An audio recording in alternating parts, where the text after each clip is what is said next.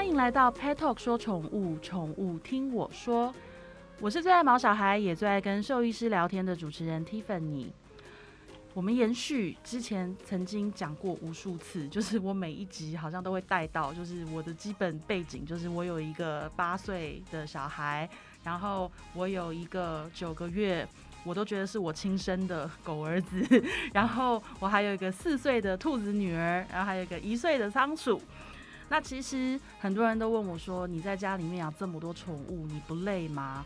嗯，有时候是有一点累啦，可是我还是会觉得。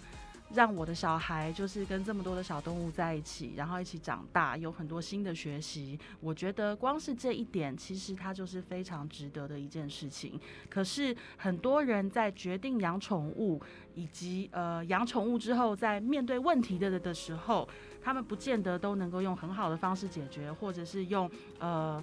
同样的这种很正面的想法去面对。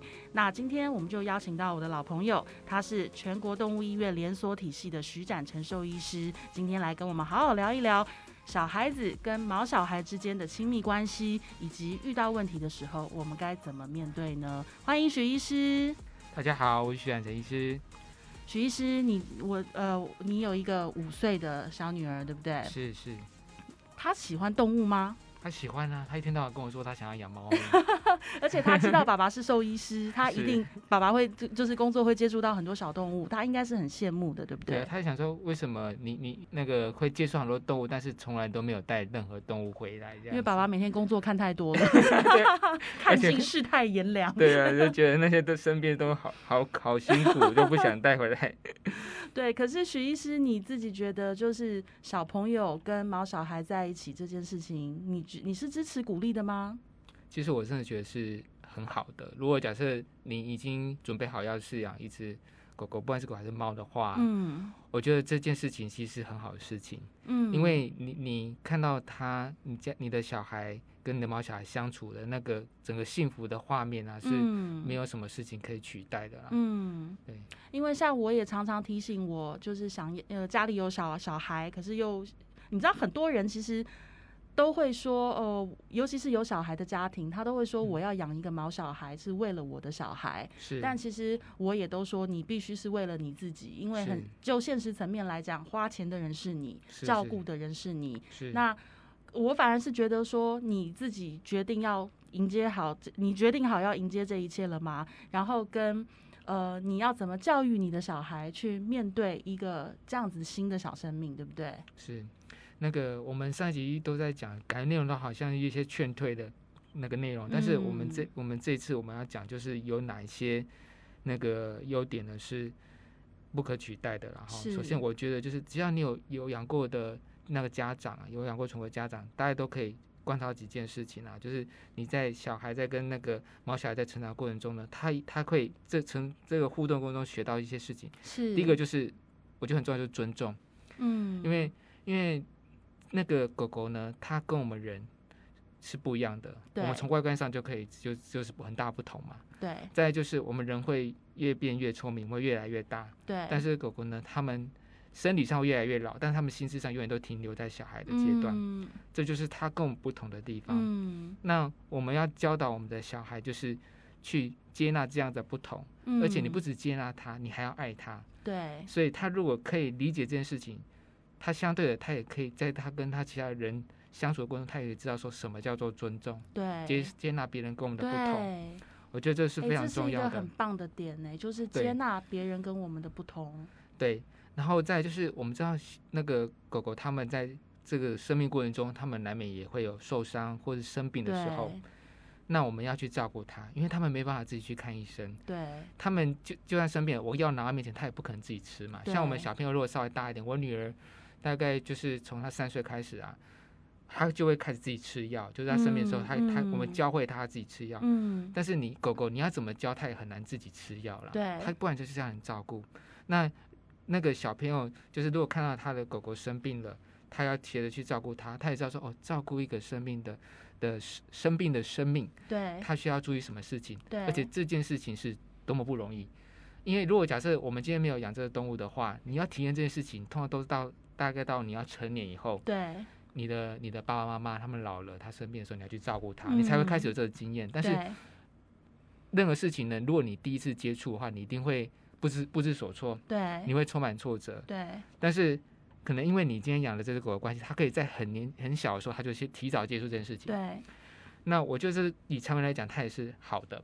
因为未来他当然他面对这样子的问题的时候，或者是说我们自己年纪大，我们出了点状况，对，我们需要我们的小孩来协助的时候，我觉得这个也是会有帮助的。像其实呃，我们家狗狗是今年二月来的嘛，那你看到现在也是半年了。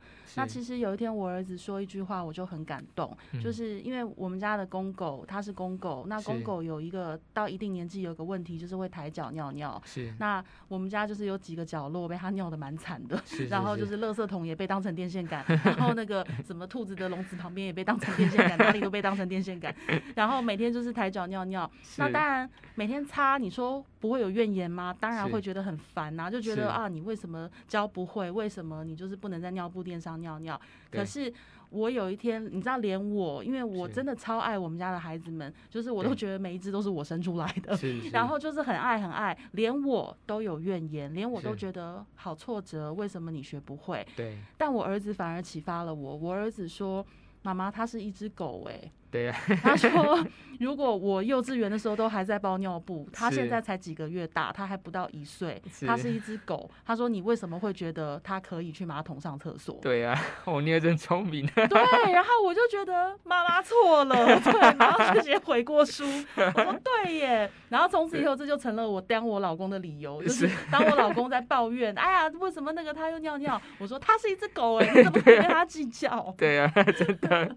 对，所以就是养狗狗或者是养猫咪，养任何动物哦，好比讲，我曾经也听过一个，就是呃，猫会抓家具，对不对？如果它没有就是呃一个是一个什么足够的玩具啊，还是说适当的发泄的的话，那抓沙发是很多养猫的人家里面会看到的景象。是是那。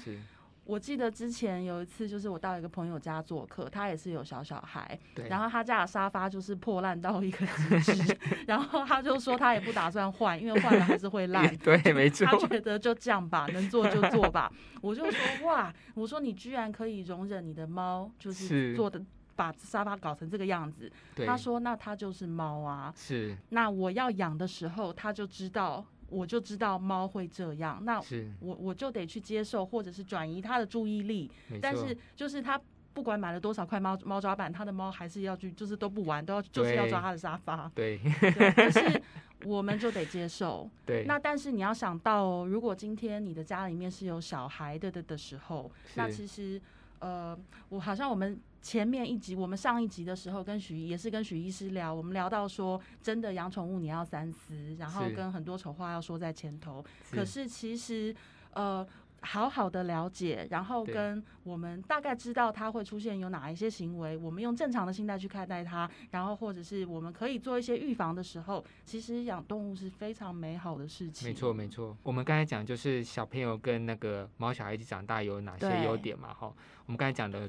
教会他们尊重，教会他同情，嗯，是那个不同的生命，还有就是一些很重要，就是负责任这件事情，嗯，那个我自己是当了父母以后，嗯，才知道说，真的当爸妈真的很不容易，对，就是因为小小朋友他就是需要你照顾嘛，对，那如果你没有对这个这个小孩这个生命有那种负责任的态度的话，你是不可能好好照顾他的，对，然后甚至你更别说就是把他。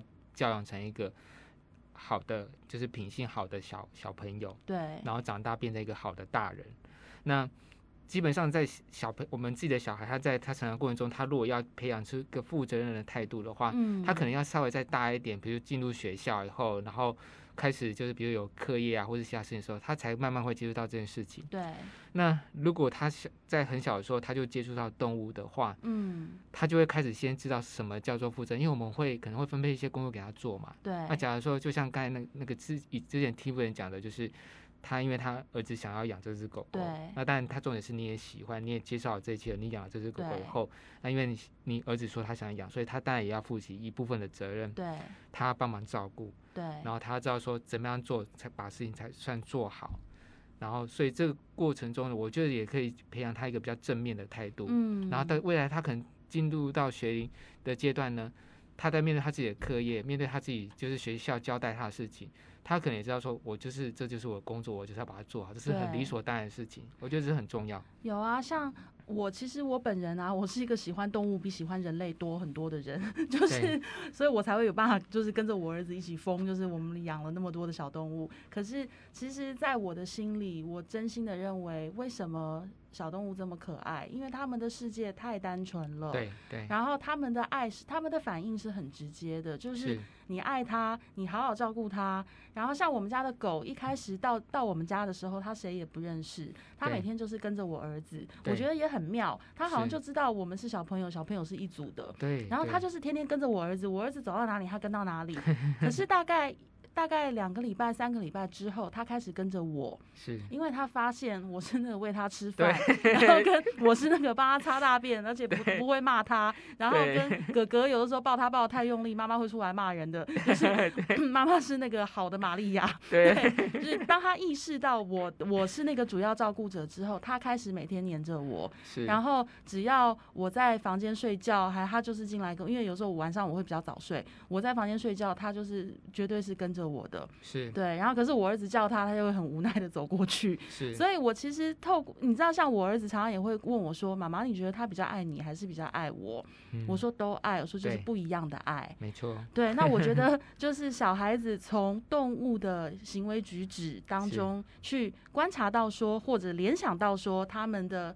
怎么对人，然后跟他们该付出什么样的一种感情，我觉得这个是非常美好的学习。因为动物最可爱的就是，其实你爱它，它真的就是会爱你的。对你讲的这个，就是我想要讲的最后一个优点啊。嗯，就是这这件事情呢，不仅只局限于就是对小孩，其实对我们大人也是一样的。我们为什么那么多人会喜欢狗，就是因为你在照顾狗的过程中呢，你可以感受到就是什么叫做毫无条件的爱，然后被爱。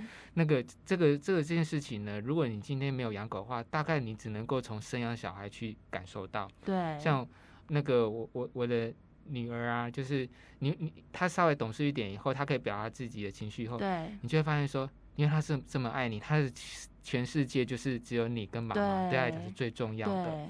然后甚至就是她爱你到。我们有时候开玩笑，就是这世界上就是唯一不会嫌你放屁臭的人，应该就是小孩。他 根本不觉得他有什么，他就是想要黏在你旁边。甚至他你要上厕所上，他就在站在门口等你这样子。那跟小孩一样会有这种状况，就是你的狗了，他们也是这样子的嘛。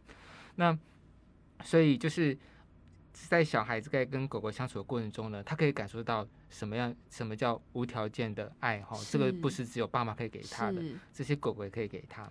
那这件事情还有很重要一点，就是说他在他成长过程中，他一定会遭受到很多的挫折，对，他会没有自信，对，但是他每次他回到家以后。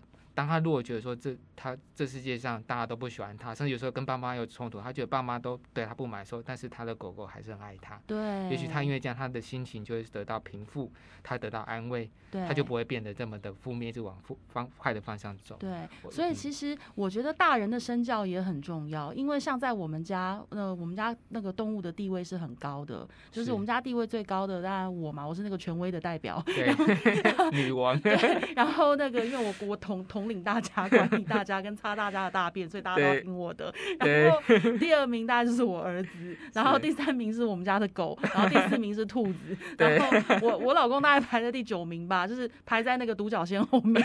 对，独角仙都赢他。对，然后像我，可是我都跟我老公讲，我老公每次都说好烦哦，我那个我们家越养越多，我的排名越来越后面。然后可是我都跟他说，你要。身为一个神父，身为这么多动物的神父，你要做一个表率。对。然后我老公就是他每次也会觉得哦，我们很夸张，越养越多。可是他也就是我都会一直提醒他说，你不可以一直抱怨，因为我们就已经养了，就已经都在我们家了。就是那当然我老公他都是不得不同意啦，也那个你知道他排在独角仙后面，他没有决定权。我们就是带回来就带回来。但其实这是一个不好的示范，就是我们是因为确保我先生他一定会被我们洗脑接受，但是。就是家人的接受，同住家人的接受度真的很重要，不能说只有你爱，然后另外一个是嫌他嫌到不行，会骂他，甚至会打他。那我觉得小孩看在眼里，其实他会有错误的观念，他会觉得我就是可以打他啊，我就是可以就是就是可以可以骂他，可以凶他，因为他不乖啊，因为他要管教啊。是。那我会觉得，其实，在小孩子面前，你真的要注意这件事，因为他的判断力跟你不一样。对。对，如果当你就是狗狗做错事情，你就打，你就骂，你就凶他，叫他去罚站，我觉得对小孩来说，他看在眼里，他可能会觉得。哦，这就是养狗的方式，所以我其实觉得，就是所有养宠物的人，你都要有那种你是生父生母的自觉，是，然后就是跟永远记得，你做任何事情，小孩都在看你。那你希望你的小孩子成为一个温暖，然后会照顾、负责、爱人的人，那你对小动物的态度，其实他看在眼里哦。真的，真的，那个小孩其实就是爸妈的镜子啊。对，你就看看他的有一些行为的表现，你大概就知道，原来你平常就是这样。嗯，我我我举个例子，然后。嗯，就是那个之前我女儿她有换过幼稚园，她在上一家幼稚园念书的时候回来，那时候我们就会发现她在跟家里玩具的互动啊很有趣，嗯、她就会把玩具呢一个个排好，嗯，然后就会她就会对那些玩具就是讲一些话，然后拿棒子然后敲她头，啊、我说哎、欸，她怎么会这样？对，然后老师对她做什么事？对，那但是她都没有受伤啦，嗯，对我只是说只是可能是每每个老师他的教养方式是不太一样的。然后后来换了一个那个幼稚园以后呢，他跟那小小娃娃会又不一样了。嗯，他就他就讲完这句老师，然后念故事给他们听。嗯，然后你就整个讲话就变很温柔。我想哦，那他现在这个老师应该是蛮温柔的一个人。嗯、那相对的，就是他也会学习我们的行为了。对。所以如果你怎么样照顾这些毛小孩呢？你的小孩也会跟着你一起去照顾他们。嗯，对。然后。我们刚才讲的都是一些就是他的优点嘛，哈，那当然难免都会有一些缺点，但是我觉得其实你今天养了一个毛小孩，就是跟你生了一个小孩一样，对，就是你都生了嘛，对，你生了就是一定会有过程中一定会遇到一些问题嘛，有时候你会觉得哦，这个这他怎么一直哭啊，哭啊，你真的觉得好想把他塞回去啊，或者当时就不想把它生下来，这种内容偶尔都会出现。你在养狗的时候一定会有这种状况，对，但是其实有时候你冷静下来，很多事情是可以被解决的。有啊，因为像我的狗最近也是遇到一点问题，就是第一个它开始登短廊，对，已快要一岁了嘛。然后呃，最近疑似我们家附近有母狗在发情，然后它就会每天就是非常哀怨，跟天天要塌下来一样的守在我们家的门口，想要出去。对，然后我就会跟他讲说。你放弃吧，那是你永远见不到面的女朋友，你们之间的缘分是没有的，就 是不要再做这种事情了。然后，可是像其实我也同一时间也得跟我儿子去解释发情是什么，对对对，为什么他会这样？对。对啊，然后就是说为什么他想找女朋友了？我就说你以后也会想找女朋友，可是可能是在更大的时候。是，然后我们就又会讨论讨讨论到说狗狗跟人的年龄的差距的比例。是是。对，为什么他一岁就会做这件事，你一岁还在地上爬？是 是。对，然后这就是差差距的差别是什么？然后他就会知道说哦，其实像呃，我们一直都说我的狗，我的狗小雕是。在我们家的是就是称为弟弟嘛，因为我儿子是哥哥。然后我儿子就有一天跟我说，其实这样讲起来的话，他是我哥耶。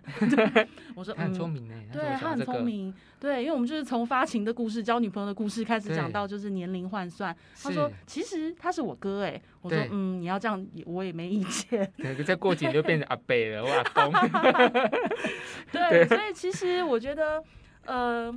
我这样讲很奇怪，说好好善用你家毛小孩，这样也不对，对就是对 就是不管说你今天养的是什么，我觉得。其实跟你的小孩在一起，他成为你家的一份子了。我们当然永远讲的都是，就是一辈子照顾他，要负责任，不弃养。那还有一件一件事情是，其实从这些小动物的特性，然后你去发展成，就是你可以教育小孩的很多很多的案例范例，我觉得他们都是非常非常有趣，而且是非常难得的生命教育机会。真的，这个这个是你你没有养。狗狗、猫猫，你是没有办法体会，就像你没有生养小孩，你很难体会，就是当爸妈他的幸福的点，还有他的难处是什么？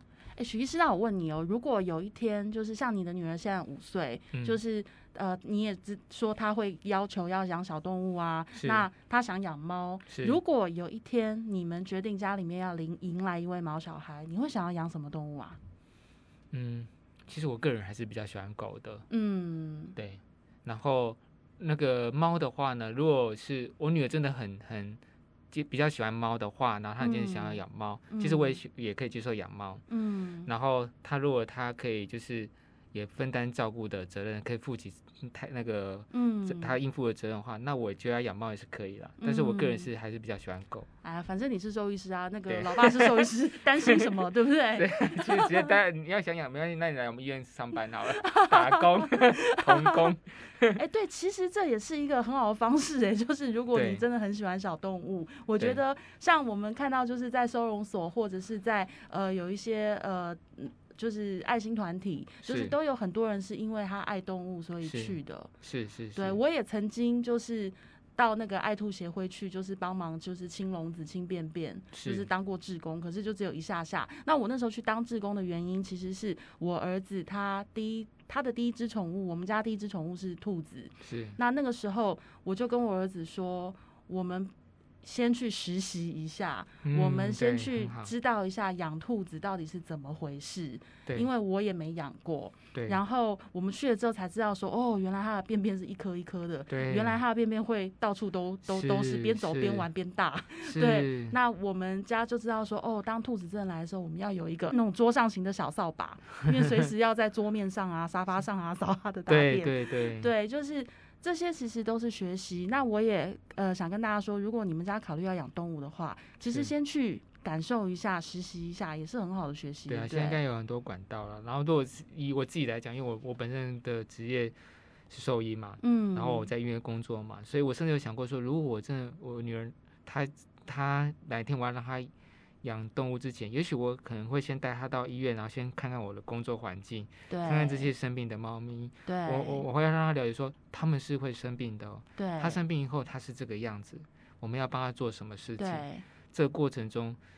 的辛苦是你可以接受的吗？哎、欸，我记得全国动物医院在之前有办过这样子的小活动，嗯、对不对？对对，就是、我记得以前好像在疫情之前，他们有开放，就是幼稚园小朋友去参观、嗯。对，就是那种小小兽医呢，他们来让小朋友大家知道说兽医的工作内容是什么，是这样子。对，这也是一个方法。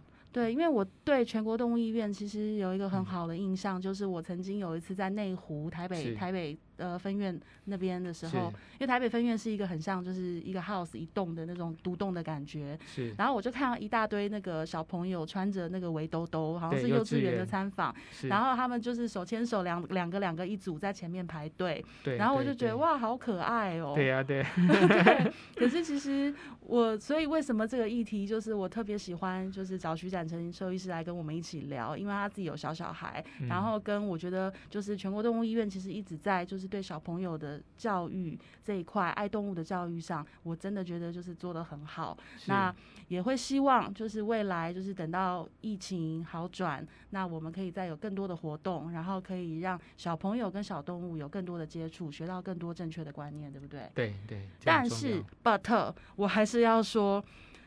那个妈妈啊，就是要养那个动物吼，那 你自己要有自觉，你就是那个玛利亚，没有别人，丢西利，对，所以就是你自己要先让训练，就像我讲，我说我觉得训练别人太麻烦了，我训练我自己好了，就是我每天就是会倒一杯红酒，然后开始慢慢的从兔子笼子开始清理，然后开始清理仓鼠的笼子，然后开始帮甲虫换果冻，然后开始就是那个最后把狗抓去擦脚，然后就那跟刷牙，我们家狗狗睡前要刷牙。对，所以就是，其实真的，我们呃学会去享受这个过程，因为它带给你的真的是无限美好。对啊，我们没有办法评比。我们刚才都会讲，就是养养那个那个宠物可以给小朋友有有哪些优点呢？嗯、其实其实对大人也是有很多那个好好处的。然后，嗯，我我举个例子，就之前有听过那个妈妈，她她跟我讲说，哈，那个。那个一开始都是小朋友要说要养，到最后都要照顾。对。但是他后来讲到最后说，后来现在小朋友都长大，都一个个离开了，就陪他身边就是他当时他们决定要养那个宠物，而且他又很可爱、很乖，那不管怎么样都是一直待在他身边。他反而生生活有重心，他觉得他这几年来的付出，他最大回报就是这这这只狗狗对他的好。毫无就无止境啊，无条件的爱啊，就是这样。有啊，就是像我的一个同学妈妈，她之前就是我小学同学的妈妈，然后就是我小学同学他们兄弟两个就在一个月黑风高的夜晚，抱着一只那个就是路边的，就是小狗狗回家了，就对就说它太小了，没有办法看着它一个人在那边，一定要带回家。对然后他妈妈就是满嘴的抱怨，你就觉得 你们很烦呢、欸，突然带只狗回来干什么啊？而且还是小狗，然后又没养过，他妈整个要崩溃。可是我永远记得十几年后，因为那是我小学同学嘛，那是二十几年前的事。对，十几年后，当我已经开始在 Pet Talk 工作了，然后他们也都知道说我认识很多兽医师，很多兽医师好朋友。对，然后他妈妈有一天真的是打电话给我，而且我跟他儿子都八百万年没联络了，他还跟他逼他儿子想办法去电话簿里找到我的电话，你知道，因为就是老人家不会用 FB 啊、Line 这些东西，就是他想办法逼他儿子，就是一定要打电话给我，然后他就是真的急到哭出来的说。怎么办？因为他的狗狗就是那时候有肾脏，是，对，也是很老了十几岁，然后就是有肾脏的问题。然后他说怎么办？他就说你可不可以帮我介绍兽医师？他说他是我的老伴耶。他就说如果他走了，我要怎么办？对。然后我就一下子时时空场景跳到十几年前，就是他把他两个儿子骂臭头，说你们为什么要抱一只狗回 来？对，那其实很多都是这样。是是，真的。对啊，好啦，所以。当玛利亚也是值得的，因为狗狗知道你是主要照顾者，它会爱你的。我觉得爱你一辈子，到它离开那一刻。对，我觉得任何小动物都一样。对对啊，就像我们家的兔子，谁都不理它，只理我。对。然后我老公说：“你也不要太得意，那是因为每天那个放饲料喂草的人都是你，我一定要这样吗？” 我说：“他明明就认得妈妈，他是爱我的。”对，没错。今天非常谢谢许医师，然后我们有就是聊了很多，那也希望大家都有听进去。如果有任何问题，或者是呃健康的方面想要咨询，那全国动物医院的徐展成兽医师，他非常乐意的，就是听你解决任何就是你毛小孩的健康疑难杂症。当然也欢迎来我们 Pet Talk 网站留言，然后再来就是每周二请固定要听我们的 Podcast，听我跟兽医师聊天哦。我是 Tiffany，今天就谢谢大家，也谢谢许医师。好，谢谢大家，拜拜。拜拜。